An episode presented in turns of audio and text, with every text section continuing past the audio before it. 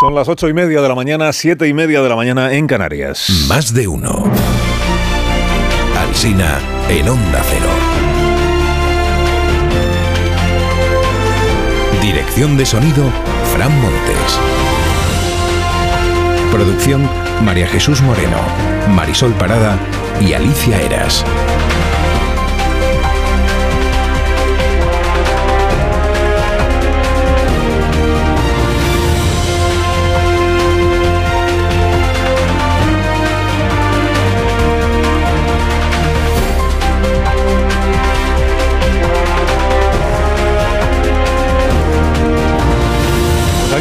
Contándoles cómo está empezando el día, este 13 de diciembre del año 2023. Catalanes a ducharse a casa, pero Aragonés declara la guerra a la ducha en el gimnasio, porque no hay agua para todos, la sequía aprieta en Cataluña, así que a cambio de poder regar las instalaciones deportivas, se insta a la población que utiliza los gimnasios a ducharse en su domicilio.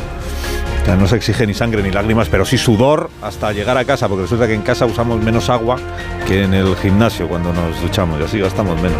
Esto confirma que la emergencia real en Cataluña es la sequía y no el referéndum. Portada del periódico de Cataluña, Cataluña sacará más agua de los ríos para garantizar el suministro.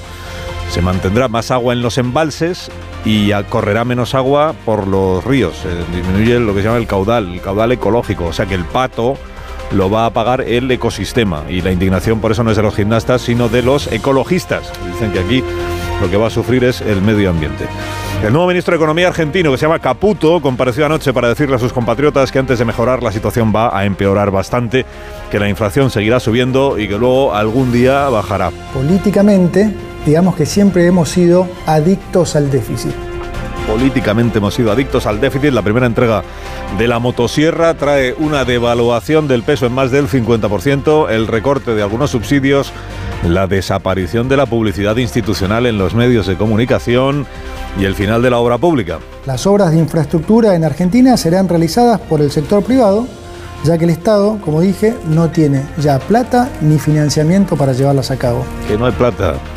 No hay plata. En España, la ciudad que va a ser protagonista política de la mañana es Pamplona.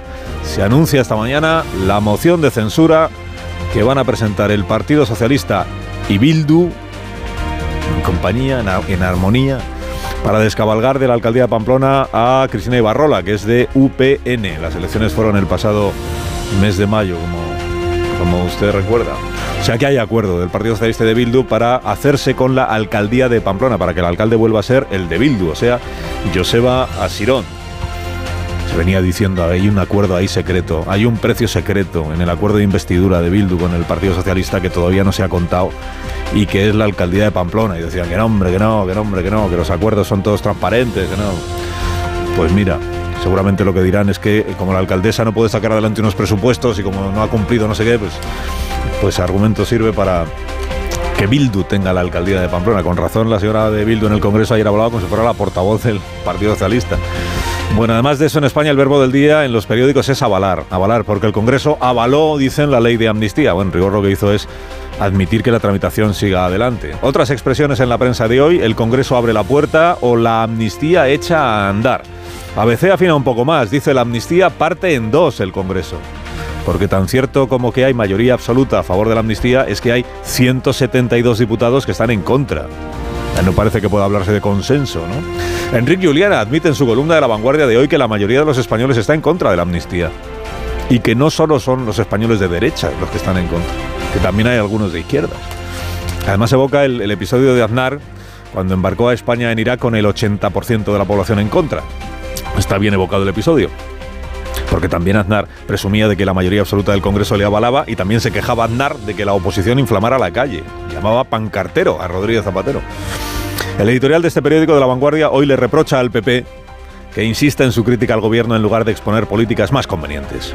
Jordi Juan, el director, le reprocha a su presidente autonómico Per Aragonés que se fuera al Financial Times a escribir sobre el referéndum. Dice, podría dedicar sus esfuerzos a cosas menos fascinantes como gobernar Cataluña. El país dice que el aval del Congreso se produjo en un debate de alta tensión con la oposición desatada y en chaparrón y que en Europa la derecha asediará a, Pedro Sánchez. A ver, que es la oposición, tampoco le va a hacer la ola, ¿entiendes? La vanguardia dice que el PSOE ya nota el efecto benéfico de la ley de amnistía maravilla, ¿eh? y todavía no, no, está ni aprobada, pero ya se, ya se nota. Pues, pues que no la aprueben. La Razón es el periódico más entusiasta con Núñez Feijó, entre comillas, hasta cuatro frases suyas del discurso de ayer en primera página. La amnistía es corrupción, es fraude, es regresión, es decadencia. Claro, si la prensa afín al gobierno ve desatada a la oposición, la otra prensa a quien ve echado al monte es al independentismo. Separatismo embravecido, dice La Razón. El Mundo, el Español y el Confidencial ponen el foco en el señalamiento que ha hecho Junts de jueces del proceso. Nogueras, Miriam Nogueras, llamó indecentes a Yarena, Marchena, Lesmes y Lamela y dijo que deben ser juzgados. Es el título del diario El Español que añade que también señaló la señora Nogueras, portavoz de Junts, a periodistas como Ana Rosa o como Ferreras. En el mundo reprochan pasividad al gobierno ante los insultos de Junts. Porque justo después de que, se produjera la arremetida contra los jueces, el PSOE cumplió con el peaje de apoyar las comisiones de investigación sobre el lawfare, la guerra sucia judicial. Ignacio Varela se pregunta en el Confidencial, ¿por qué si la amnistía es tan buena el gobierno se avergüenza de ella? Qué casualidad, dice Ignacio, que Armengol fijara el pleno precisamente para el mismo día que el presidente Sánchez tenía que estar en otro sitio. Y añade, dice, a la presentación del libro Fake fueron 14 ministros un lunes por la mañana, pero el martes por la tarde debían de estar ocupadísimos porque el Banco Azul era un desierto. Pachi López sostuvo ayer que una amnistía es mucho más democrática que unos indultos. La amnistía tiene muchas más garantías, es mucho más transparente y mucho más democrática que el indulto, porque el indulto nace como concesión graciosa del Ejecutivo y la amnistía, sin embargo, pasa por el debate abierto con luz y taquígrafos de esta Cámara. Pues yo podrías haberlo dicho cuando se aprobaron los indultos, Pachi. Haber dicho, hombre, indultos no, yo prefiero la amnistía. Escribe sobre la impunidad de Puigdemont Luis Antonio de Villena en El Mundo y termina así su tribuna. Dice, Sánchez es un error y el problema de sus pactos rebasa las ideologías. Y Pepe está disgustado con Abascal, leo también hoy, porque ayer atacó a Feijó por haber condenado a Feijó la frase esa de colgar a Sánchez eh, de los pies. Ayer la portavoz de Vox dijo que era una metáfora. Metáfora. Y Abascal dijo que es una frase coloquial, que es como correr a gorrazos o mandar a la hoguera colgar por los pies, va a ser eso, una frase coloquial. Y el PSOE le ha denunciado, ha denunciado a Bascal ante la Fiscalía por incitar al odio. No me lo llamen judicializar la política esto porque es ante la Fiscalía y no ante un juez, la denuncia. O sea, fiscalizar la política. Según El Mundo, Pedro Sánchez abroncó a la ejecutiva de su partido el día 27 porque no había salido nadie a defenderle cuando Feijó dijo lo de la patología de su carcajada. Les dijo que no le había, que no había visto tweets defendiéndole. Y que esa sería la razón, dice el mundo, de que el pasado domingo salieran uno tras otro los dirigentes del PSOE a tuitear sobre lo de Abascal. O más bien contra Alberto Núñez de Fijó.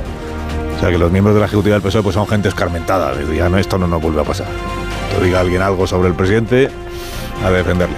A Karina Sainz Borgo le entregaron ayer el premio Gustavo de Periodismo. Dijo la premiada, escribo porque la palabra junto con la firma, junto con el nombre, es lo único que queda cuando todo se viene abajo. Y créanme, dijo Karina, todo puede venirse abajo. Y sigue la moda de desempolvar series televisivas de los 80 y de los 90. Lo leo en La Razón. Después de Fraser le toca a Juzgado de Guardia. Vuelve esta serie, magnífica serie, que el Juzgado Nocturno de Manhattan, que va a reabrir o ha reabierto ya, sin Harry Anderson, que era el, actor, el protagonista que interpretaba, era actor y mago, Harry Anderson que interpretaba al juez Harry Stone, pero que falleció hace unos años. Y, pero sí está John Larroquette, que hacía de fiscal, me parece recordar, en, en la serie original y que ahora hace de abogado de la defensa. Bueno, dice la crónica de la razón que este nuevo juzgado es más políticamente correcto que aquel de los años 80 que le vamos a hacer.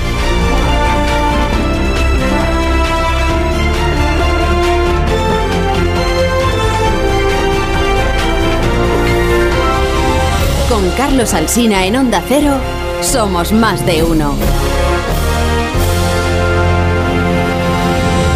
Si necesitas una pequeña ayuda para recuperar tu regularidad, escucha con atención. Di adiós a los gases y a las digestiones pesadas con Bio3 Vientre Plano. Si te sientes hinchada después de cada comida, toma Bio3 Vientre Plano. Verás cómo mejora tu bienestar digestivo. Bio3 Vientre Plano en sobres monodosis, con probióticos megaflora reforzados con prebióticos e hinojo para obtener resultados reales. Consulta a tu farmacéutico y notarás la diferencia. Es la recomendación de Bio3 Vientre Plano.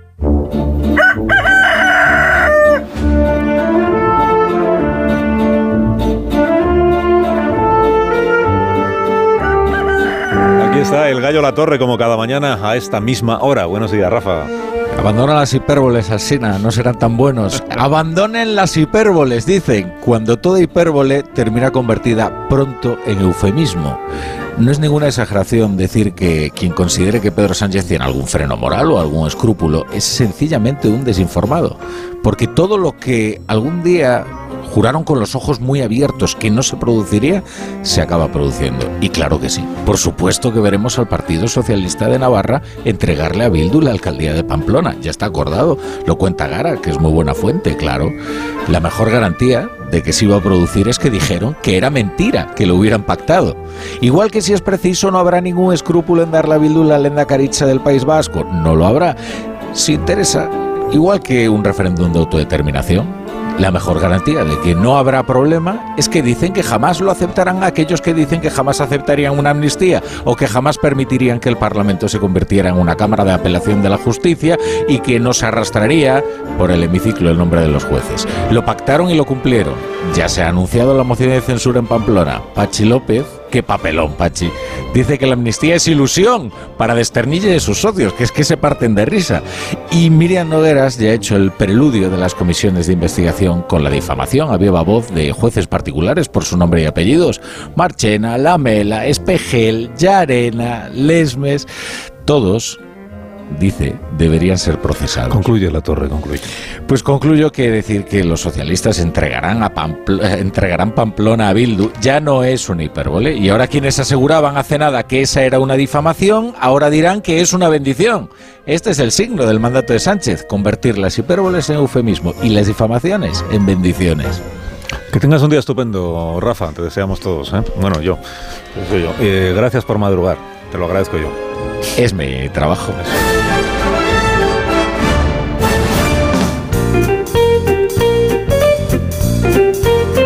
Buenos días, Marisol Parada. Buenos días, Carlos Alsina. Unos Callahan para estas personas que aún no han sido presentadas. Para que apuesten por la calidad y la comodidad con los zapatos Callahan Adaptation. En callahan.es puedes encontrar gran variedad de estilos en los que la innovación tecnológica y el diseño se unen para ofrecerte siempre un producto de máxima calidad que garantiza el bienestar de tus pies.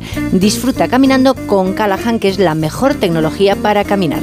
Fabricados en España por expertos artesanos, a la venta en las mejores zapaterías y en callahan.es. Tecnología, diseño y confort a buen precio. En tertulia esta mañana aquí en la radio en Onda Cero, Carmen Morodo. Buenos días, Carmen. Muy buenos días. Buenos días, Antonio Caño. Hola, ¿qué tal? Buenos días. Buenos días, John Muller. Hola, buenos días. Muy buenos días, Marta García Ayer. Buenos días, Carlos Y buenos Rubén días. Amón me llamo, sí. Eh, Rubén Amón, No eso, sé es, ni eso es. ajeno ni extraño. Que me para que no se te venga el nombre. Me sonaba de algo. eh, Sí. Buenos días, Rubén Amón. Dijiste que te llamas. Buenos Así días. es.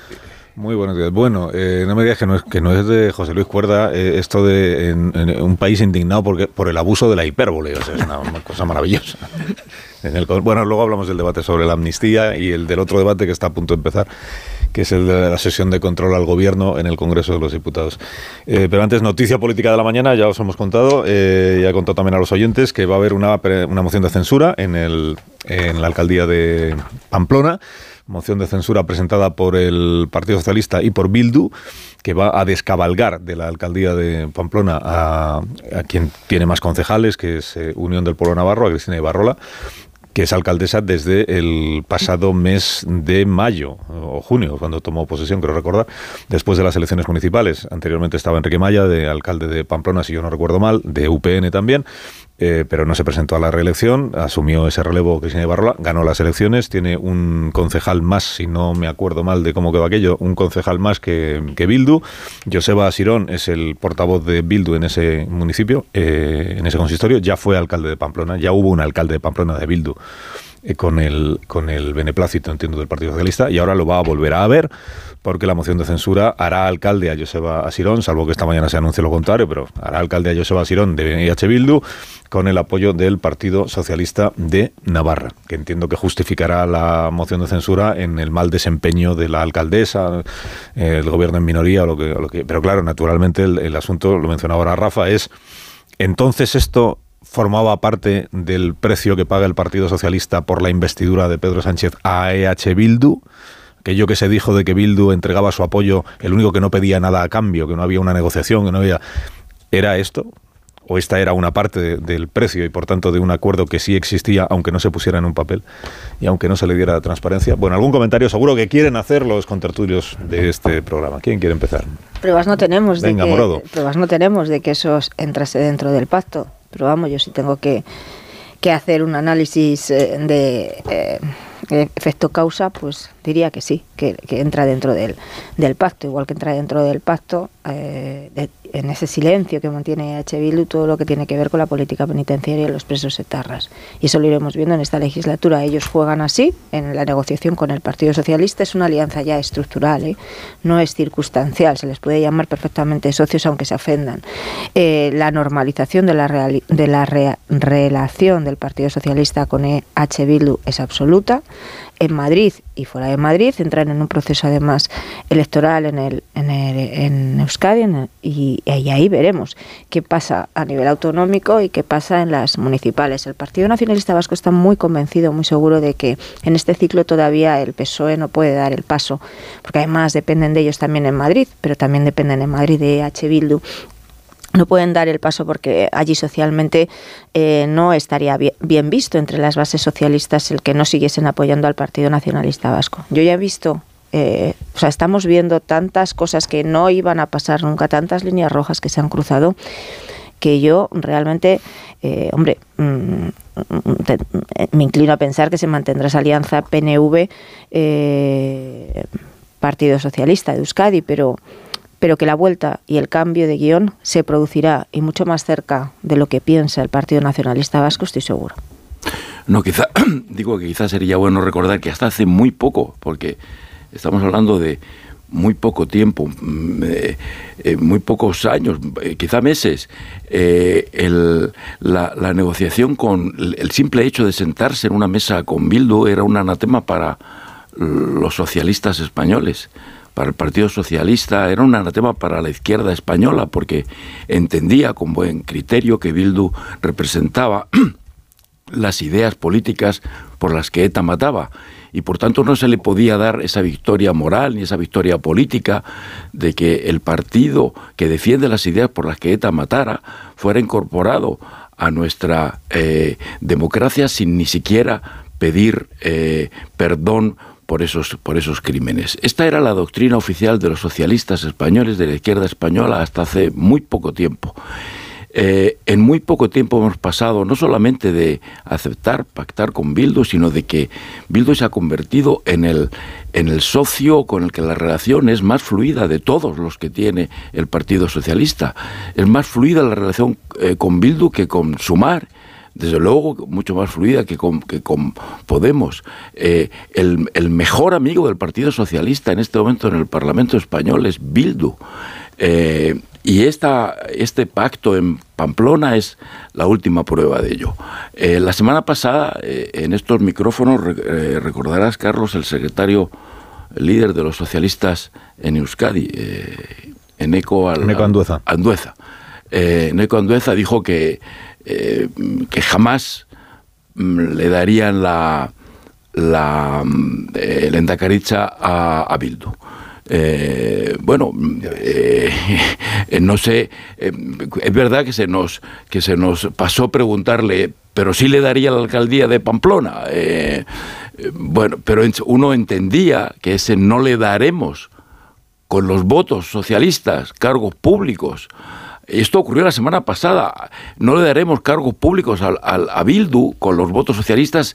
Uno entendió que se refería a hacerlos de Endacari y a otros altos cargos públicos en el País Vasco y en Navarra. Eh, pero resulta que no, que una semana después una semana después de ese firme compromiso adquirido en estos micrófonos, le da la alcaldía de Pamplona a, a Bildu. En fin, es, es, es, una, es una vergüenza más, es otra, es otra marca que Pedro Sánchez eh, deja tristemente en este Partido Socialista, una piedra más en la mochila que tendrá de vergüenza que, que tiene que arrastrar este partido, que tendrá que arrastrar por, por mucho tiempo. Déjame que, que Matiz me están explicando que es verdad que es la segunda vez que Asirón va a ser alcalde de Pamplona, pero he dicho que la, la primera vez eh, creía recordar que el Partido Socialista también había hecho posible esa alcaldía, que no fue así, que en el año 2015, creo que estamos hablando del año 2015, el Partido Socialista de Navarra apoyó al candidato de UPN, que era Enrique Maya. Asirón ganó porque eh, sus concejales, más los de Geroa y más los de Sumaban. Podemos, eh, sumaban. Pero el Partido Socialista de Euskadi eh, perdón, de Navarra, el Partido Socialista de Navarra no apoyó la eh, investidura de Asirón como alcalde de Pamplona en el año 15, a diferencia de lo que va a ocurrir ahora, que va a presentar una moción de censura con Bildu. O sea que esta sí es una eh, diferencia. Aunque el alcalde al final vaya a ser el mismo que hubo de H. Bildu. Eh, Müller, ¿qué decías? A ver, eh, yo no hago una cuestión de principios de lo de no hablar con Bildu porque eh, las cosas van evolucionando y la historia va, va discurriendo, pero hay que cumplir unos ciertos requisitos. A mí me parece que muchos han sido expuestos, o sea, colaborar, por ejemplo, con el, eh, el descubrimiento, la identificación o de los atentados que la banda terrorista cometió, no homenajear a los terroristas, no exaltar la violencia hacia el pasado y hacia el futuro, clarificar la agenda. Y a mí lo que más me sorprende de todo este episodio es sobre todo el oscurantismo en torno al pacto, que es lo que Feijó llamó el pacto encapuchado. De todos los acuerdos que el PSOE hizo para la investidura de Pedro Sánchez, tenemos constancia documental de varios de ellos, creo que de cinco, pero no tenemos del acuerdo con Bildu. No sabemos qué se negoció, esto permanece en la sombra, mm, lo debe saber el señor Cerdán y muy pocos más. Ahora, todos intuíamos que la alcaldía de Pamplona era parte del precio a pagar y bueno, pues eh, ahora mismo se está materializando. Esto no nos, no nos sorprende porque yo creo que es que mm, lo hemos hablado aquí en los últimos tres meses en varias ocasiones, ¿no? Y, y- y- y bueno, pues eh, lo que me llama la atención es el oscurantismo porque no sé qué más cosas están dentro de este pacto, eh, no sé qué más acuerdos pueden existir y, por, y, sobre todo no entiendo por qué no están sobre la mesa. Es que la razón por la que el pacto ha tardado en concretarse es porque suscribirlo en periodo electoral hubiera sido nocivo para los intereses del Partido Socialista y precisamente por ese motivo se ocultó a los votantes. Eh, quiero recordar, y me lo decía Juan de Colmenero ahora en un mensaje, y tiene razón, que el PP eh, dio prevalencia al alcalde del PSOE, del Partido Socialista en Vitoria, para evitar que cayera el ayuntamiento a la vez en manos de, de Bildu. Y que hubo un gesto de buen juego, de, de- no de lawfare, sino de fair play, eh, en beneficio del consenso respecto a mantener a Bildu lejos de ese poder tan determinante. Y, y creo que este es el escenario que mm, hace prever que dentro de poco, eh, después de las elecciones vascas, eh, sí, yo creo que están los tiempos maduros, Carmen. Es- Fíjate, y lo digo por dos razones. La primera es porque creo que Bildu va por una victoria eh, significativa, el hecho de que el propio Tegui se ha quitado el medio en favor de un candidato que ha elegido el dedo de otra generación, que entroncan con esta idea de que Bildu es un partido progresista y ecologista, olvídate de ETA y del terrorismo, eh, esta jugada eh, cuaja en un electorado joven que se suma, y después porque cuando estuvo aquí Ortuzar, el presidente del PNV, dijo que, de acuerdo, eh, ciertas decisiones políticas de Sánchez pueden situar al PNV fuera de la adhesión de algunas votaciones, pero no fuera del bloque de la investidura y de la legislatura, que es donde Sánchez quiere estar. Solo faltaba que jugando al póker en 10 mesas a la vez, alguna partida no la perdieras, ¿no? Pero no respecto a la estabilidad de la eh, legislatura. Por eso creo que este es el preámbulo, el antecedente de un acuerdo general del PP, digo, del Partido Socialista y de Bildu. Y termino, porque ayer, cuando se aireó en el Congreso, en la sesión, el artículo del Financial Times de Aragonés reclamando el referéndum, quien contuvo la- las ambiciones de Aragonés fue Merche Purúa. Se convirtió ella en el freno. Oiga, no, vaya, no sea usted tan ambicioso. Le decía Bildu, el Bildu a Esquerra le decía, no sea usted tan ambicioso. Es el mejor socio. Es el mejor Rubén, socio. es que... Digo, redundando lo que decía Antonio de la, la cordialidad. Que Oiga, no ¿dónde solo- va? No solo eso, es que cuando le preguntaron a la señora esta de Bildu por el- la ausencia de Pedro Sánchez en el debate de ayer de la amnistía, ella eh, explicó, como si fuera la portavoz del gobierno o del PSOE, que a ver, total era la toma en consideración, el- el- o sea que no era el debate de la aprobación y que por tanto pues el presidente tendría otras cosas que hacer y estaba no, perfectamente justificado que no Sí, De asistiera. todas maneras, Rubén, en lo que tú estás comentando, ¿En nombre en- de quién habla esto? en Madrid, en Madrid, a Sánchez le interesa mucho más que el socio sea EH Bildu que sea el Partido Nacionalista Vasco, porque el PNV le genera sí. muchos más problemas a la hora de hacer compatible su relación con la coalición, con Pero Yolanda Díaz, perdón, las relaciones de Yolanda Díaz con el PNV están rotas eh, sí. y tienes ese eje que sería Esquerra, Podemos sumar EH Bildu. El argumento que utilizan ellos, el PNV, con el que se intenta conformar, de es que electoralmente las bases socialistas, las bases socialistas de allí, de Euskadi, no están Sí. todavía preparadas. Yo no tengo la, o sea, no he testado, no, no, no soy, no, no tengo la capacidad demoscópica, pero lo que sí que ellos han constatado a nivel orgánico, tanto la dirección socialista vasca como la dirección nacional, en los últimos procesos electorales, es que EH Bildu y la relación con EH Bildu ya no les penaliza electoralmente. Ahí Pero- están las últimas elecciones generales. Claro que no. Digo que eso lo puede impedir el PNV.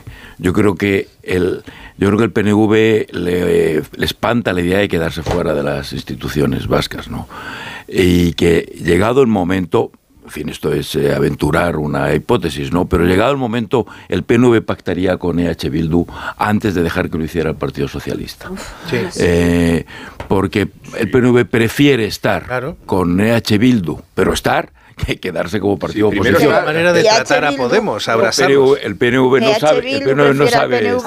Ahí, también existe también la posibilidad de que haya claves de política local, que siempre es tentador pensar que Pedro Sánchez o que la estrategia en Moncloa está detrás de todo lo que pasa, pero en, muchas veces en política local juegan otras variables. Y ya se venía hablando en Pamplona de la idea de la moción de censura y sabía la alcaldesa que había mucha gente descontenta pues por, por- por un mm, carril bici, unos parking, la tala de no sé cuántos cientos de árboles. Eh, a veces se nos olvida que en política local y en el Ayuntamiento de Donosti pasó cuando Sí, empezó pero- a gobernar Bildu, Pero que quien sabe, había otras... quien sabe perfectamente la repercusión que tiene esta decisión es el Partido Socialista de Navarra. Que sabe Sí, que sí, será claro. de- ser- los- las razones que será es que se den serán de política local, pero sabe perfectamente cuál es Hmm. la interpretación que se va a hacer en el, en el Sí, pero resto a la hora del de votar luego la gente es que el- decide también... el con las PSN, elecciones el vascas que Partido en Socialista de. Navarra, que en el mes de mayo no quiso apoyar a Bildu porque no quería ningún pacto con Bildu en el ayuntamiento para que fuera alcalde a Sirón, eh, unos pocos meses después, que han pasado seis meses, ¿no? O menos. Está por la labor de que el alcalde sea de, H- de H. Bildu y necesita los votos de, del Partido Socialista y se los va a dar. Sí, pero lo que por mucha estrategia que se ponga luego a la hora de votar, la gente a veces utiliza otras claves que tienen más que ver con la política local que con la nacional. Sí, claves o coartadas. Cada uno lo interpretará como quiera. Que- eh, Un minuto, que a las nueve empieza la sesión de control. Como es la primera en siete meses, vamos a ver qué es lo que... Sí, pues, la Pero damos si no está entera, el ¿no? presidente. ¡Qué nervios! ¡Qué Era- nervios! quería- solo faltaba decir, y la última. Si no está el presidente, pero están los grupos parlamentarios. pero John que Muller. para, para amor a misión, está ¿no? bien de Se- presidencialismo. Se deja la misión entera, Carlos, ¿no? Déjala hasta las 2 de la tarde. Será ya está. interesante lo que pase en el Congreso, aunque no esté el presidente, ya está bien, ¿no? Tiene que pasar por Sánchez un minuto y ahora seguimos. Más de uno en Onda Cero. Carlos Alsina. Más de uno en Onda Cero.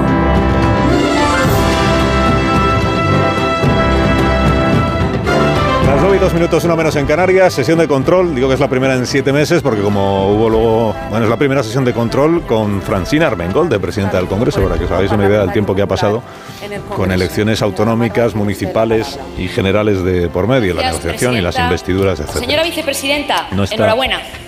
Enhorabuena porque por fin ha conseguido salir Esta es la del pregunta de. Cuca Gamarra para Nadia Calviño, porque no está el presidente Sánchez, que está en va la Estrasburgo. vencida. Pero mire, deja un barco a la deriva con una tripulación formada por todos aquellos a los que el socialismo histórico realmente despreció. Hoy hemos sabido también que a Bildu no solo les dejan el pilotaje del Estado, sino que también les van a entregar, como consta en ese pacto encapuchado, la alcaldía de Pamplona. Pero mire, usted también huye de las propias consecuencias de sus políticas económicas. Nuestro PIB apenas está en los niveles del año 2019. La renta per cápita cada día se aleja más de la media europea y la media de la OCDE. La presión fiscal está en máximos históricos. Los precios de la cesta de la compra siguen subiendo. También sabemos que a usted no le, afecta. Uno de cada cuatro españoles vive en riesgo de pobreza y, lamentablemente, España lidera la pobreza infantil en Europa. Estos son sus datos. ¿Cómo valora la política económica de su Gobierno?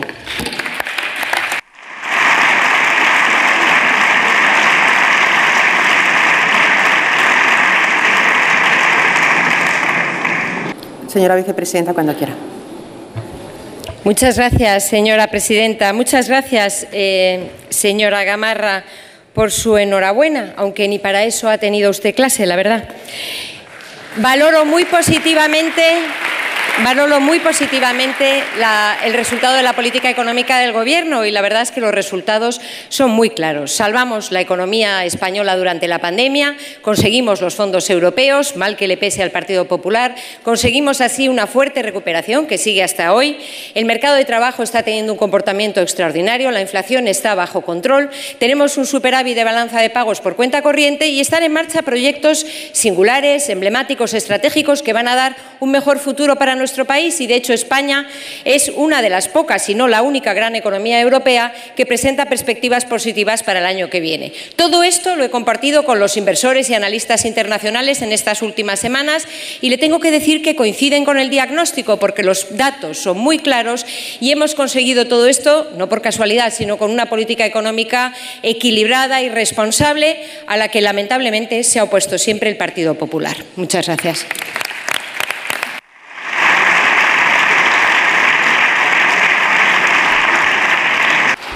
Señora Gamarra, cuando quiera. Pues mire, señora vicepresidenta, si los datos son tan positivos, ¿por qué usted se va de España? Si usted está tan satisfecha, si usted está tan satisfecha de la gestión de su gobierno, ¿por qué lo abandona? ¿Por qué lo abandona? Quizá porque no ha sido capaz de administrar ni la cuarta parte de los fondos Next Generation, que no hay manera de que lleguen a la economía real. Quizá porque su política económica se puede resumir en tres palabras. Inflación, impuestos y deuda. Esperemos que el BEI lo lleve mucho mejor que la economía española. Pero mire, usted ayer aseguró en el Senado que siempre hacen lo que dicen y dicen lo que hacen. Dígaselo hoy a los navarros que están viendo cómo le entregan a Bildu la alcaldía de Navarra para que usted siga siendo hoy todavía vicepresidenta del Gobierno de España. Pero tomen nota, el PNV, no vaya a ser que lo próximo sea que, el, que Bildu sea Lendakari también en el País Vasco.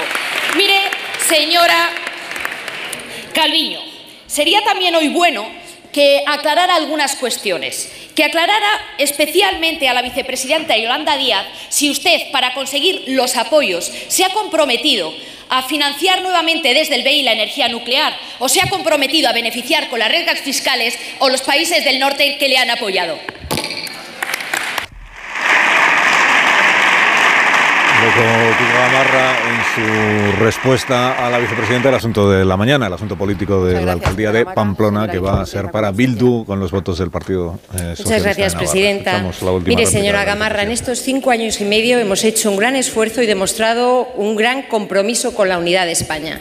Todo lo que hemos hecho ha sido para recomponer el diálogo, recuperar el respeto mutuo y retejer, reunir eh, y, eh, y reparar todo el daño que se había causado a la convivencia en Cataluña, con un resultado muy positivo desde el punto de vista de la vertebración del país y la unidad de España. Y cada vez que habla usted demuestra que eso ni lo entiende ni lo respeta. De la misma manera que ustedes ni entienden ni respetan lo que significa reforzar el papel de España en el ámbito internacional, porque el hecho de que España pueda ascender, pueda apostar por puestos de primer nivel en el ámbito internacional responde al, cariño, el respeto y el liderazgo de nuestro país que hemos logrado precisamente gracias al trabajo del presidente Pedro Sánchez y de todo el Gobierno que sí, sí entiende y sí respeta lo que supone tener una voz fuerte, el respeto y el aprecio del eh, resto de los Estados miembros y, por tanto, poner a España en el papel que le corresponde, que lamentablemente no fue el que tuvo durante los gobiernos del Partido Popular, el papel que le corresponde como la cuarta gran economía europea y uno de los países más importantes y con una voz fuerte para tratar de contribuir a un mundo mejor, como está haciendo hoy la vicepresidenta Teresa, Teresa Rivera, que ha conseguido. Señor, muchas gracias, señora vicepresidenta. Acabó el tiempo. Ahora todavía vicepresidenta uno del gobierno de España. La segunda pregunta es del diputado señor Don Oscar Matute García de Jalón, del Grupo Parlamentario Pues este es el de Bildu. Este es el de Bildu. Muchas gracias, señora presidenta. presidenta Así dice algo sobre Pamplona él. Cerramos el año 2022 con un 5,8 de IPC. Ahora, al término de noviembre, al menos, estamos en un 3,2 de IPC. Alguien podría pensar que, dada esa bajada o descenso en el IPC, también veríamos asociada una bajada en los precios de la vida. Sin embargo, el descenso no ha traído mayor poder adquisitivo para la gente. Sintetizando, la gente ve a su gobierno y a usted misma, y está bien, felicitarse por la contención de la inflación, pero a ellos les siguen costando más todas las cosas en esta vida. Por eso le hacemos la siguiente pregunta. ¿Cómo enfrentará el Gobierno la crítica situación económica derivada del aumento generalizado de precios que está sufriendo la ciudadanía? Muchas gracias, señor diputado. Señora vicepresidenta, cuando quiera. Muchas gracias, presidenta. Señor Matute, en estos últimos dos años no hemos dejado de tomar medidas precisamente para afrontar ese pico de inflación causado por la guerra en Ucrania, que ha afectado a todas las economías europeas, pero afortunadamente hemos podido atajar a tiempo en el caso de España, lo cual explica que la inflación acumulada esté por debajo de la media de la Unión Europea. Hemos tomado medidas para reducir eh, los precios, los precios de la energía, los precios de los alimentos, bajadas de impuestos, el transporte público gratuito, precisamente para apoyar muy especialmente a las familias españolas y también hemos tomado medidas desde hace cinco años y medio para reforzar las rentas de las familias, la creación de empleo, la subida del salario mínimo interprofesional, la subida de las pensiones, todas las medidas de protección y apoyo a la renta lo que hacen es mejorar la situación de las familias para que puedan afrontar bueno, la sesión de control, eh, no era no era verdad que fuéramos a emitirla íntegramente. ¿eh? Aunque luego tiene, está anunciada, por ejemplo, una pregunta de Cayetana Álvarez de Toledo, que vuelve a tener un papel relevante en el Grupo Parlamentario Popular. Una pregunta al ministro de Justicia, eh, Relaciones con las Cortes, Presidencia, el señor Bolaños, sobre la amnistía. Si nos da tiempo antes de las 10 de la mañana, pues podemos también escucharla en directo. Eh, ¿Algún comentario? Por cierto, en la sesión, creo que fue la sesión de investidura del propio Pedro Sánchez, a ver si luego podemos ofrecer el, sonido, salió este asunto de la alcaldía de Pamplona. Eh, en la respuesta que le dio Pedro Sánchez al diputado de UPN, cuando le reprochaba el diputado de UPN al presidente Sánchez, pues todo lo que le pareció oportuno reprocharle, Sánchez le recordó, dijo, se le ha olvidado a usted que la alcaldía de Pamplona la desempeña UPN y se acuerda usted de con qué votos ¿Con qué, ¿Con qué votos ha sido posible que la alcaldía de Pamplona sea de UPN? Porque el presidente debía pensar que eran los votos del Partido Socialista de Navarra los que eran necesarios para que se produjera. En realidad fue el no acuerdo entre el Partido Socialista de Navarra y Bildu lo que hizo alcaldesa Cristina Ibarrola, porque como tenía más concejales que los demás, ella no necesitaba pactar con nadie. Si no, pactan los demás, entonces la alcaldesa es la que ha ganado las elecciones. Esto es lo, lo que sucedió. Pero vamos, que el presidente hace, creo que no ha pasado un mes, creo que no ha pasado un mes el presidente exhibía ante UPN en el Congreso de los Diputados el hecho de que su partido no hubiera pactado con Bildu para eh, que gobernara la alcaldía pacto, de, A ver, ese pacto ellos lo gestionaron mejor, yo creo, que el Partido Popular en las relaciones... El del PP y Vox. Sí, que el del PP y Vox. Pero ese pacto... Eh, ahora mismo eh, estaba, me estaban diciendo que es que ese pacto estaba hecho desde junio. Lo que pasa es que lo han jugado las cartas de esta manera, esa letra pequeña del acuerdo tan silente entre el Partido Socialista y EH Bildu incluye más elementos, sobre todo, todo lo que tiene que ver con los presos etarras, pero esto dicen quienes están allí en la pomada que venía estaba pactado ya desde junio. Así que de nuevo no son buenos tiempos para la transparencia. Me ha llamado la atención la manera tan educada y tan suave con la que el portavoz de EH Bildu le ha planteado la pregunta a la vicepresidenta, porque parecía estaba presentada y hecha, no sé la réplica, pero casi como para que ella se exhibiese en cuanto a lo que hemos hecho y cómo vamos a ser capaces de mantener una serie de ayudas sociales relacionadas con los alimentos, con los transportes, que eso se aprobará en breve. Eh, parecía más el portavoz del Partido Socialista y vuelven de nuevo aquí verse las diferencias. Eh, con respecto al independentismo catalán. EH Bildu viene a jugar en política en Madrid en clave de izquierdas, muy mm, dejando muy en segundo lugar todo lo que tiene que ver con la realidad nacional vasca, porque ellos son buenos estrategas y saben que ahora mismo en, en el País Vasco y en su realidad social esto con una población envejecida con mucha migración les da mucha más tirada entre los jóvenes también incluso que todo lo que tiene que ver con con, el, con la nación vasca. Pues fíjate Carmen, si quisiera haberle hecho una pregunta de izquierdas, Oscar Matute, a la ministra, a la vicepresidenta del Gobierno y responsable de Economía, Podía haberle preguntado también, ya que le preguntaba por la inflación, por ese informe. Sino como si fuese el portavoz socialista. Por ese informe, bueno, se puede hacer algo un poco más serio. Como si fuese Pachi López. Por un, podía haber preguntado por un informe que sacó hace no mucho el Banco Central Europeo, en el que decía que España era de los pocos, poquísimos países donde no se había compensado el poder adquisitivo de las familias con menos renta. Eh, que, que habíamos tenido una política muy ineficaz para precisamente echar una mano a los que menos tienen, que son los bolsillos que más habían sufrido la crisis inflacionaria, porque aquí se apostó por una serie de medidas para la inflación que ayudaban a menudo por igual a las rentas altas que a las rentas bajas, compensando, por ejemplo, la gasolina o, u otras, otras cuestiones que no ayudan como ayudan las transmisiones directas de renta a las familias más necesitadas, que son lo que ha hecho los países, pues, por ejemplo Italia, Portugal lo habían conseguido, que habían conseguido mm, paliar el efecto de la inflación en las rentas más bajas y España, insisto, salía entre los países donde los pobres más han pagado la inflación. Ahora Miguel Tellado, el portavoz del grupo parlamentario, nuevo portavoz del Grupo Parlamentario Popular. Y eso que hoy han decidido regalarles la alcaldía de Pamplona. Esto es lo que nos espera. Señora Díaz, es usted la vicepresidenta 3. La ministra de los récords. Hay que reconocérselo. Es usted la ministra de los récords. Récord europeo en paro registrado récord histórico en maquillaje de las cifras del paro a través de la figura de los fijos discontinuos, récord europeo en paro femenino y récord europeo en paro juvenil. Enhorabuena, señora Díaz, está usted a la altura del gobierno de Pedro Sánchez. Y acumula un nuevo récord, y es el récord de romper un propio partido en el menor tiempo posible. No ha tardado ni 15 días desde la apertura de esta legislatura. Enhorabuena, señora Díaz. Y al respecto yo quiero preguntarle tres cuestiones claves. ¿Cree que la estabilidad del Gobierno de España se va a ver comprometida por la ruptura de la coalición que usted lidera, el grupo antes llamado Sumar y ahora Restar? ¿Cree que estamos ante un caso de transfugismo, como dice el portavoz de su propio partido y ministro de su Gobierno? Señora Díaz, ¿qué grado de responsabilidad tiene usted en todo lo que ha sucedido en la ruptura de Sumar y en, y las consecuencias que tiene para su Gobierno? Nada más y muchas gracias.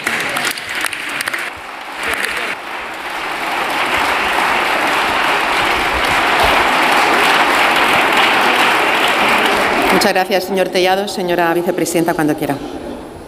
Señoría, somos uno de los gobiernos más estables de Europa. Me llevó un mes el gobierno. Península ibérica. Esta es la respuesta de la, de la vicepresidenta. No, que Portugal tuvo que irse. por eso lo digo. Puede que, puede que hayamos escuchado la respuesta. Puede que hayamos escuchado la respuesta más breve en una sesión de control al gobierno. Esto es todo lo que ha respondido Yolanda Díaz. Qué falta de respeto, de verdad. Desde Podemos le responsabilizan a usted de la ruptura y no me pregunte por qué, pero yo creo que tienen razón. Desde su partido ahora llaman tránsfugas a los que hace unos días eran compañeros de su propio partido. Y yo le pregunto, señora Díaz, si usted cree que los españoles se merecen esto. Si usted no cree que Sumar ha sido un gran fraude electoral, una estafa electoral. Si usted no es capaz de dirigir su propio partido, ¿cómo va a poder dirigir las políticas de empleo del Gobierno de España? Mire, esta legislatura arranca con el Gobierno más débil de la historia de de la democracia, que depende del PSOE, de Sumar, de Esquerra Republicana de Cataluña, de Junts, de Bildu, del PNV, del BNG y ahora de cinco diputados tránsfugas de su partido, según usted, que nosotros creemos que no lo son, porque la realidad es que usted no ha sido capaz de dirigir su propio partido. De verdad, señora Díaz, que la gobernabilidad de España puede estar comprometida por sus... Muchas gracias, señor Tellado. Se le acabó el tiempo al diputado parlamentario. A ver si la vicepresidenta, que ha adoptado, digamos, una actitud de qué pesadez tener que aguantar este aquí. hablando de mi partido en lugar de las cosas del gobierno, a ver si la vicepresidenta. Señora vicepresidenta, cuando quiera tiene la palabra. Señor Tellado, este es su concepto de estabilidad para un país. La bronca, el insulto y el ruido. Sí. Para eso, para eso está usted aquí y por eso hoy es el portavoz del Partido Popular. Con todo le voy a respetar, señor Tellado, y le voy, y le voy a responder a su pregunta. Le voy a hablar de la estabilidad, de esa que no practicaban ustedes cuando gobernaban España. Esa estabilidad que hacía que todos los viernes fueran de dolores, cuando recortaban la sanidad y la educación pública, mientras que a la vez repartían sobres de dinero negro en las sedes del Partido Popular. Le voy a hablar de los recortes a los derechos de los trabajadores y trabajadoras, de las huelgas generales, de las bajadas generalizadas de, salarios y de despidos, mientras en la sede del Partido Popular hablaban de finiquitos en diferido. Y le voy a hablar de la estabilidad económica, señor Tellado, esa que acabó con un vicepresidente económico en la cárcel, el señor Rato. Señoría, le voy a decir algo también. Vamos a garantizar la estabilidad de nuestro país. Y a usted, señor Tellado, también le voy a dar datos. Fíjese, señor Tellado, 15 millones de asalariados indefinidos en España que hoy tienen estabilidad, 10 millones de pensionistas que tienen revalorizadas sus pensiones, que pueden vivir con dignidad, con el IPC, señor Tellado. Tenemos 10 millones de mujeres ocupadas que hoy conocen lo que es la igualdad. Señor Tellado, hemos creado cerca de dos millones de empleos en España, 410.000 de menores de 30 años que hoy tienen estabilidad. Fíjese, señor Tellado, que esto le va a encantar. Hemos dado estabilidad subiendo el salario mínimo un 47% y hoy, señor Tellado, hay 700.000 familias en España que perciben el ingreso mínimo vital. Por tanto, señor Tellado, sí, a pesar de ustedes, el Gobierno de España va a seguir garantizando la estabilidad, la confianza, la seguridad a las familias españolas. Y mientras tanto, señorías del Partido Popular, ustedes permanecerán en la oposición. Sí, claro, uno está en el gobierno, el otro está en la oposición. Esto parece que es, una, es un, esto es un hecho. Bueno, pues hemos escuchado la respuesta. Es verdad que no tiene nada que ver la pregunta con la respuesta. La pregunta era sobre la vida interna del grupo parlamentario de Sumar. La respuesta es una mezcla de oposición al gobierno de Aznar, oposición al gobierno de Rajoy y oposición a la oposición eh, actual. Y por otra parte, pues el, el, gobierno pues exhibiendo su, lo que entiende que son sus méritos. Claro que que en su derecho están. Bueno, tengo que preguntaros también por la sesión de por la sesión de ayer de, de este mismo Parlamento con la toma en ¿qué dice Carmen? No, es que ¿Qué pasa? quien haya podido ver que se fije en las imágenes de, del trío, ¿no? De vicepresidentas. De las, digo, de la, una ¿Qué te, ¿qué te llamó la atención? La cara de Nadia Calviño me ha llamado mucho la atención. Que no la veías miradas, muy sí, en... sí, son las miradas que yo he hecho a veces cuando mi hijo me cae mal. Me cae, así os lo digo. Cuando mi hijo Pero me cae me mal. Esto es muy valiente por tu parte. Sí, cuando me cae gordo, pues yo miro exactamente igual, pero, pero en silencio. Y, y, el, y el, el, ambiente hooligan de los demás. Decía antes que son malos tiempos para la transparencia por lo de Navarra, pero son malos tiempos también, va, mucho, muy malos tiempos para el parlamentarismo. Porque fijaros en qué queda el control. Es, vamos a tener unos meses marcados solamente por la ley de amnistía y luego no va a haber más que ruido porque gestión y debate pues legislativo que, que, se puedan aprobar cosas poco. El señor Tellado ha, ha, ha intentado pues en, en ir a la herida abierta que tiene Yolanda Díaz, que es su propio fracaso en la gestión del grupo parlamentario de Sumar, que esto también es un hecho, eh, que, que se te vayan un mes después de empezada la, bueno, un mes después de la investidura, se te vean cinco diputados al grupo mixto o al de los no inscritos, no sé dónde, no inscritos, no sé dónde van a terminar eh, supone un fracaso para quien tenía encomendada la tarea de mantener la unidad. De ese, que fueran 31 los votos asegurados en lugar de 26. 5 menos. 5 menos, pero es que no hacíamos la resta. 26. Yo tampoco me salía. 26. Y en ese sentido, pues claro, es un tema que no le agrada a Yolanda Díaz y hay que entenderlo porque es una. Por eso contestó negligencia. Como contestó es una negligencia. Es verdad que no es directamente su competencia como vicepresidenta, sino como otra cosa, que es la de Sumar, pero es una negligencia suya. Y además tiene ahora abierto el, la mesa del Congreso y, y, el propio grupo de Sumar el, el hecho de si se considera a estos cinco diputados de Podemos transfugas o no se les considera transfugas. Eh, Podemos sostiene que no, porque siguen perteneciendo los diputados al mismo partido político, no han cambiado. Yo estoy en esto con Podemos. Yo también. Bueno, en realidad estoy con la versión original del pacto antitransfugismo que decía que claro. transfuga es el que se cambia de partido sin abandonar el claro, escaño. Claro, Todo lo que han añadido después los partidos me parece que es un, Nada. un disparate, pero bueno.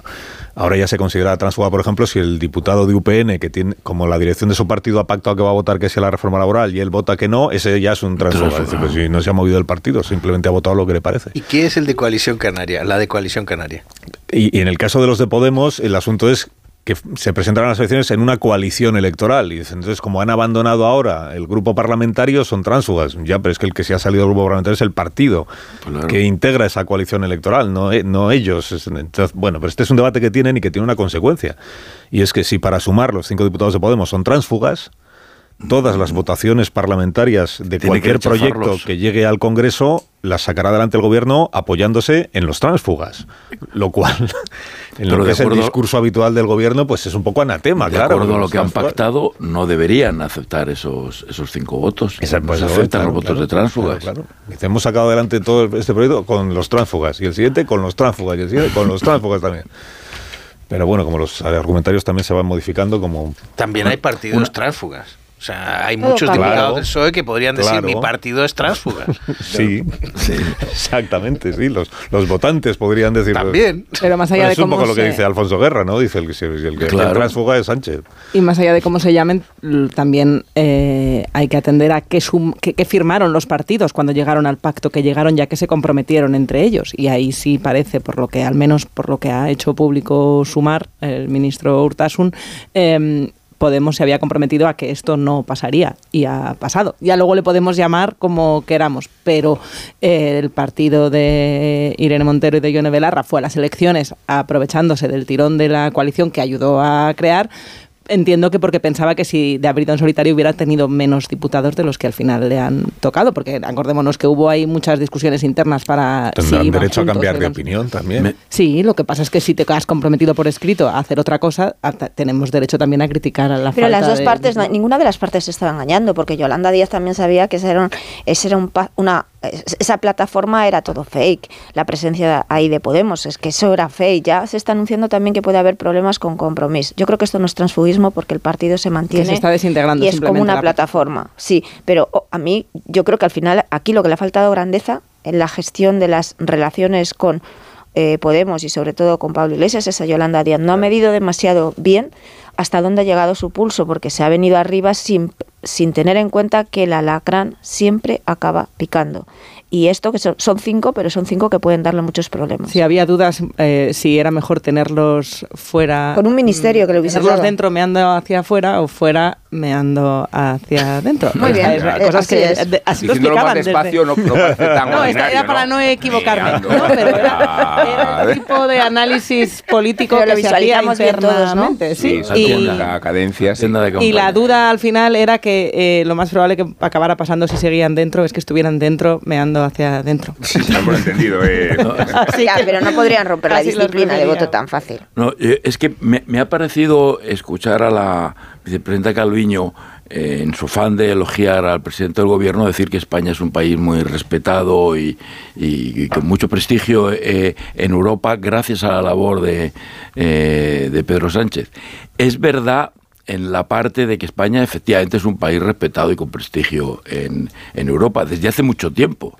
Desde hace muchos años España ha tenido posiciones muy relevantes eh, en Europa con muchos eh, gobiernos y ha jugado un papel muy importante en Europa con gobiernos del Partido Socialista y con gobiernos del Partido Popular. No es desde luego un, mérito de Pedro Sánchez, pero hoy es el peor día para que lo dijera la vicepresidenta eh, Calviño, porque España está rindiendo cuentas de la de su semestre de presidencia europea y tengo la impresión de que el semestre no las cuentas que va a rendir no dejan un saldo muy muy positivo para España. Creo que en Europa hay una impresión de que el semestre español eh, ha sido malo. eh, que, que, que, que el- que ha faltado liderazgo, eh, que no se han cumplido los objetivos que el propio gobierno español se marcó en un principio eh, y ha faltado presencia y que España ha dedicado su semestre español a resolver asuntos domésticos y, y- que toda la presencia en Europa ha sido dedicada a asuntos domésticos. Creo que no era el mejor día hoy para, para elogiar al presidente Sánchez en materia europea, la verdad. Me una pausa eh, muy cortita. Me reprocha la audiencia que Marta García ayer ha repetido varias veces un verbo que suena feo, que es mear. Amnistía, Yo no lo diré. Que, eh, Yo no lo diré, pero, pero ella lo hará. hacia afuera o hacia adentro. A mí me suena mucho más feo el verbo amnistiar. ¿Qué te parece? Amnistiar. Y no solo Fonéticamente, lo usas tú todas las mañanas. Lo usas tú todas las Sí, mañanas para sé, amnistiar a alguien. pero no me gusta. Y también me dicen que es que habría que llevar el, el- como el, el símil este que has hecho hasta el final, que es lo de em, Uy. cómo era mear hacia afuera, mear hacia adentro y que luego está que temen eh, encima. Y que dicen los de Podemos que esto es lo que ellos han evitado, que le siguieran Efectivamente. que siguieran meando, con meando perdón. encima. pues, yo no quería utilizar el verbo, ha sido Marta, pero Oye, para no el- gustaros el verbo, estáis ahondando Protesto, mucho. ¿eh? protesto porque el- la imagen de Marta está muy limpia. La imagen O sea, de- es totalmente woke porque esto tenía un indio, una tienda de una tienda y un, un tipi, o sea, tenía más elementos esta La tienda, sí, la política. tienda Voy a hacer una pausa porque estoy- me estoy perdiendo. El indio Tienda es fuera de la tienda o dentro de la tienda. O sea, dentro es en la tienda. Porque no era un convento. Ah, no, eso era el otro. Minuto. ¿Sabéis que tiene...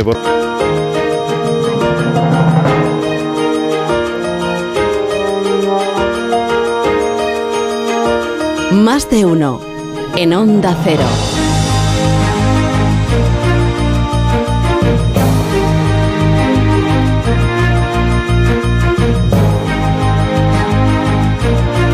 ...22 minutos 22 para que sean las 10 de la mañana, una hora menos en las Islas Canarias. Estamos en tertulia esta mañana aquí con Marta García ayer, con Antonio Caño, John Muller, Carmen, Moro- Carmen Morodo y eh, Rubén Amón. Eh, Cayetana Álvarez de Toledo os decía que hace pregunta al gobierno, creo que es al ministro Bolaños, creo recordar. Sobre todo a la palabra convivencia. Es la aguja que cose su ley de amnistía. Por eso le pregunto, ¿qué entiende por convivencia?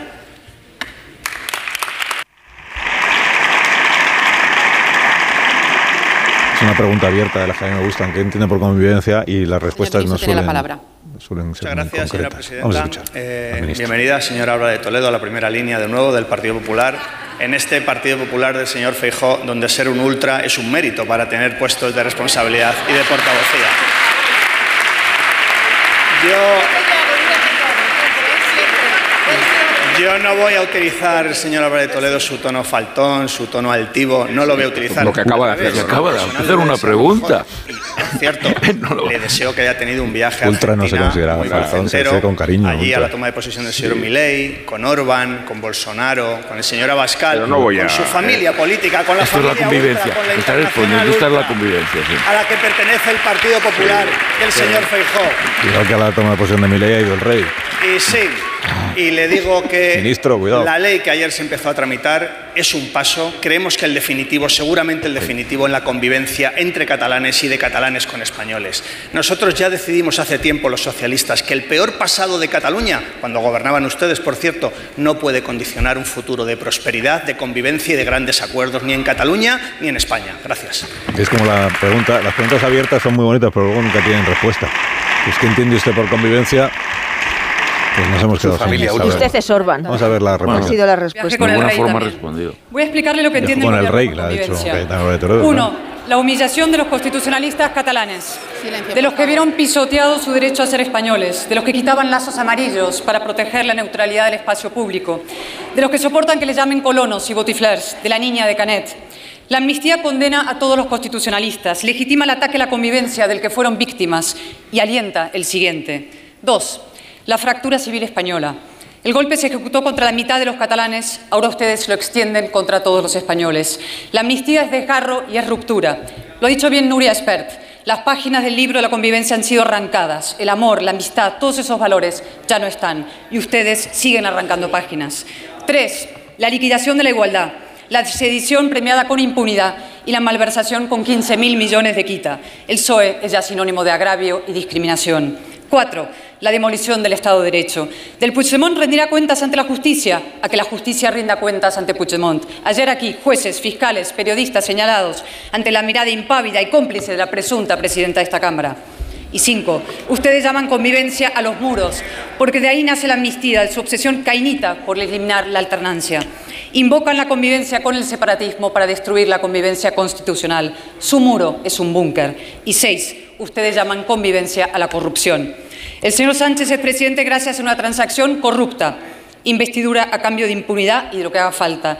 Un verificador engrasará la extorsión. La convivencia entre chantajista y chantajeado la única que les importa. No existen precedentes de una amnistía concedida en estos términos. Para usted, señor Bolaños, la convivencia es la indecencia. Ahora bien, se lo advierto.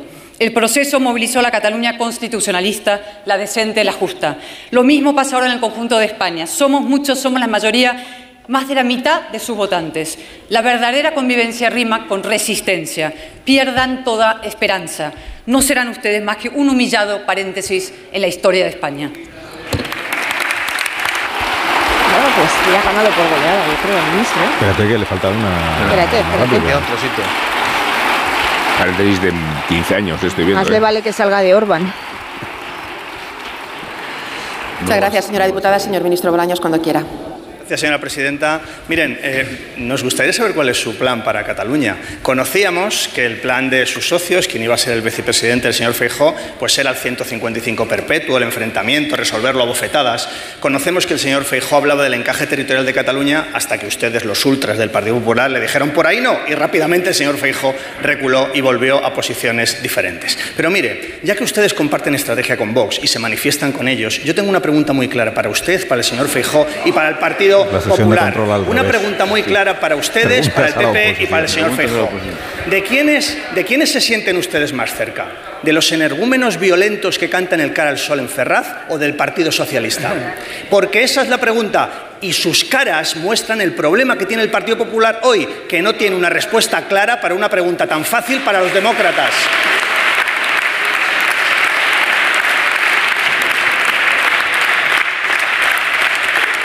Ese es un problema para la democracia española, que el Partido Popular ha comprado el discurso ultraderechista de Vox. Ese es el mayor problema que en este momento tiene la democracia española, no una ley que va a continuar el camino de los indultos y que va a tener éxito, porque va a conseguir que España sea un país mejor con Cataluña teniendo mejor convivencia y más concordia. Gracias. Pues hasta aquí el, intercambio verbal entre la señora Álvarez de Toledo, eh, que se refirió a la presidenta del Congreso como presunta presidenta, he querido entender. Presunta Sí. presidenta del Congreso, la señora Armengol. Bueno, si queréis hacer algún comentario, ya que han planteado la señora Álvarez de Toledo y el ministro el asunto de la ley de amnistía, que ayer empezó la tramitación parlamentaria, pues si queréis hacer algún comentario sobre lo de ayer. Sí, yo quería. Adelante entonces. Quería en particular eh, centrarme en el discurso de Pachi López, no solo porque contradice todo lo que nos había venido diciendo hasta ayer, sino porque aparte de haber leído el litoral del país con muchísima coincidencia y mucha educación, eh, en realidad de tanto entusiasmarse con la amnistía, estuvo a punto de acabar con la iniciativa de los indultos. Eh, o sea, en lugar de bendecir una idea y la otra como complementarias, eh, hizo tanta exageración de las virtudes y cualidades de la amnistía a costas y a expensas de los indultos, llegando a la conclusión de que el Partido Socialista se equivocó con los indultos y lo que tenía que haber prevalecido era la propia amnistía. Y yo creo que esto lleva el debate directamente a la degeneración, ¿no? Eh, eh, no, hay otro ámbito donde se pueda discutir.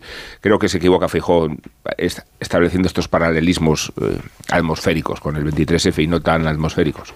Pero si hay encontrar un episodio de oscuridad es precisamente este bochorno con el del Partido Socialista, unas veces definiendo el proyecto de la amnistía como una necesidad para seguir gobernando, pero otras aludiendo a, a una ardor y a una oratoria benefactora que resulta más escandalizadora que ninguna, ¿no? Precisamente porque hubiera sido mejor tener un poco de vergüenza y hacerlo con un poco más de sensibilidad que convertir la amnistía no ya en, en- una iniciativa eh, oportunista, sino en la normativa o la ley nuclear de la legislatura como si fuera la más importante de todas, de no estar, de no aparecer en, el libro de memorias de Pedro Sánchez, a convertirse en el centro de gravedad con orgullo y con tanta sentido de propaganda. Pero ya se encargó ayer el diputado de Junts de, de hacer una enmienda a la totalidad de los argumentos que hacía el Partido Socialista, porque la idea de que la amnistía mm, es más o menos como el indulto y que además es el fin del camino, digamos, la reconciliación y el final de todo, ya se encargaban en Junts de dejar clarísimo que esa no es la idea, que, que luego va el referéndum y que esto es reconocer que el Estado se equivocó, llegó a acusar de golpe de Estado al Tribunal Constitucional por el estatut y un montón de cosas más que contradicen que esto sea el camino de la concordia que intenta hacer el Partido Socialista. Creo que las críticas a la amnistía, eh, al menos tal y como la vende el PSOE que hizo Junts, fueron más efectivas incluso que las que hizo el Partido Popular. Eh, yo, creo que las intervenciones de Junts y de Esquerra, de los portavoces de Junts y de Esquerra Republicana, dejaron claro quién lleva las riendas de esta legislatura y quién va a llevar las riendas de esta, de esta legislatura. Da igual quién se siente en el banco azul, las riendas las van a llevar los partidos con los que de los que depende esta eh, esta, esta, mayoría eh, de los independentistas catalanes y de su agenda que la van a ir imponiendo al ritmo que ellos vayan eh, decidiendo. Me parece que la mención de jueces periodistas que leyeron de jueces periodistas a los que hay que excluir de, de, la, de, la, de, nuestra, de nuestra democracia demuestra su talante, su, su, su, espíritu totalitario, eh, autoritario. Esos son eh, la gente que ha llevado a Pedro Sánchez a la presidencia, esos son Mm, la gente de la que hoy depende la estabilidad, de la que presumía eh, esta misma mañana la vicepresidenta Yolanda Díaz.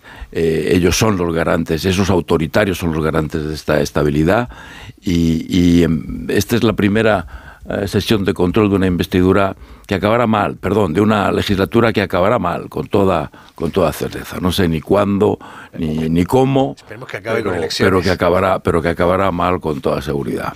Hombre, todas acaban con elecciones. Por eso. Eh, John. que estás insinuando. Y que será inútil, por otra parte, porque esto es, esto es una mayoría para estar para tener el poder, pero desde luego no una mayoría para gobernar. Eh, no, esperemos nada, que salga de aquí nada realmente en beneficio de la mayoría de los españoles. Hay, hay una cuestión que me llama la, atención y es eh, la ausencia de Sánchez. O sea, las encuestas están diciendo que hay que explicar el tema de la amnistía que una mayoría de españoles está en contra de la amnistía, que hay una insuficiencia de explicación y el presidente se da la fuga. Eh, o sea, es que no, no, no acabo de entender eh, qué estrategia. Entonces, y manda a Pachi López, que eh, está a la altura de Pirrich, Porrots y Rinchi y todos estos, los tres payasos vascos estos, ¿no? Y, y claro, esto no sé si es explicar o, o qué, o banalizar definitivamente frente. O sea, claro, el resultado es hoy que la gente ya está harta de escuchar de la amnistía, está harta de este debate y esto hace que, así reblandecida, las cosas cuelen más rápido. Pero lo ya, comparación en, la, en la presentación de su libro, que es reírse. Pero fijaros, quedan. Esa es su respuesta. Quedan, yo no creo que, quedan media docena de debates que tienen que ver con la amnistía. Bien, y es verdad que de tanto ruido al final la gente acabas interiorizando, ¿no? En la calle y acabas dando, bueno, pues te acabas acostumbrando. Pero es que yo creo que la amnistía ya no es lo peor o lo más difícil del Partido Socialista, sino que lo más difícil está por venir. Que una vez que esté aprobada esa ley de amnistía, veremos cuáles son las consecuencias, qué camino coge Puigdemont, de qué manera eh, da la vuelta al pulso que sigue sosteniendo con Esquerra en clave electoral bajo la presión de unas elecciones autonómicas catalanas. Nada termina con la amnistía, aunque el Partido Socialista lo piensa así, sino que esto es el principio y lo más difícil queda por venir porque es una legislatura donde Puigdemont y Junqueras no se van a echar a un lado una vez que hayan conseguido la impunidad penal. Con Ignacio Rodríguez Burgos conocemos la actualidad económica y financiera de este nuevo día. Buenos días, Ignacio. Muy buenos días, pues muy bien, estupendamente. Y las bolsas, pues mira, ahora mismo atrayendo dinero porque todas las bolsas europeas están subiendo. La española avanza ahora mismo un 0,16% a los 10.134 puntos con Colonial, con ACS, con Robi, eh, que son los valores que más suben en estos instantes. Telefónica y Repsol son los que más descienden cuando el petróleo sigue de capa caída y no por las eh, conclusiones de la cumbre del clima. El barril de crudo se abarata casi un 5% esta mañana en el mercado de materias primas de Londres. El barril de crudo se vende en Europa en los 72 dólares. Esta mañana también es protagonista Inditex, el gigante textil español, que gana más de 4.100 millones de euros en los nueve primeros meses de su año fiscal, lo que supone un 32,5% más. Sus ventas, fijaros, superan los 25.600 millones, es decir, ha vendido un 11% más que en el mismo periodo del año anterior. Y por supuesto, pendientes del señor Powell y de la Reserva Federal en lo que comentábamos el lunes. Esta es la semana grande de los bancos centrales. Que tengas un gran día, Ignacio. Gracias. Gracias y, y buenos días. Me di cuenta que no me ha dado tiempo a, a preguntaros por la motosierra de, de mi ley y por las primeras medidas que ya ha anunciado el ministro de Economía, el señor Caputo. Son de, mo- son de motosierra las primeras medidas, ¿eh? Causa mucha curiosidad este apellido, ¿no? Sí, es muy inquietante. Caputo. Caput. Bueno, es un apellido. Muy conocido porque un ministro de Alfonsín se Ah, llamaba. Dante Caputo. Dante Caputo fue muy conocido, claro. Aquí en Ministro de. Exteriores, ¿no? Pues en concreto a Pello Chandiano, o sea, el candidato de H. Bildu a las elecciones vascas de primavera, diréis que no puede proclamarse todavía porque tiene pendiente el respaldo de la militancia, pero no será la militancia quien discuta el dedazo de Otegui. El patriarca del soberanismo ultra se ha abstenido de presentarse él mismo porque hacerlo distorsionaría el proceso indecoroso de blanqueamiento con que Bildu trata de sustraerse a la memoria terrorista. Por eso convenía un relevo generacional y un recambio estético. Peyo Chandiano comparece como la marioneta de Otegui y como el instrumento que enfatiza la reputación de Bildu como una formación de izquierdas, ecologista, social y atractiva para los jóvenes votantes. Es el mejor atajo para alcanzar a Julianea y de aprovechar las relaciones privilegiadas con el socialismo local y el madrileño, aunque ya veremos cómo reacciona el PNV a la promiscuidad nacionalista. Ochandiano, decíamos, ingeniero, 40 años, ocupaba el área de programa de Bildu y ya sabemos que el programa de Bildu es el soberanismo y la tergiversación de la memoria y de la historia, como si la lucha de ETA, la lucha, hubiera sido necesaria en la expectativa de las nuevas conquistas. He leído en la prensa del Chale que Pello es un tipo conciliador, un negociador cualificado y un político de más grisura que carisma, pero cuidado con las marionetas, cuidado que cuando adquieren el poder lo primero que hacen es decapitar al titiritero.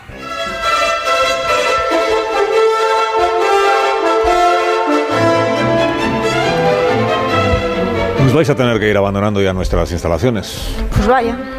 Bueno, lo lamento, pero os- os vais a ver unos Callahan. Sí, sí, bueno. Ay, qué bien. Bueno, entonces vale, vale. Compensa, ¿eh? Marisol? Sí, que compensa, claro que sí. Compensa mucho porque el secreto de Callahan para ser el zapato más cómodo del mundo es su innovador diseño de la suela patentada Adaptation que reproduce los movimientos del pie adaptándose al aumento de anchura que experimenta el pie al caminar. Y además Callahan utiliza materiales de máxima calidad que proporcionan la máxima comodidad. Callahan es lo último en tecnología para caminar. Descubre la colección de otoño-invierno en callahan.es y en las mejores zapaterías. Tecnología, diseño y confort al mejor precio.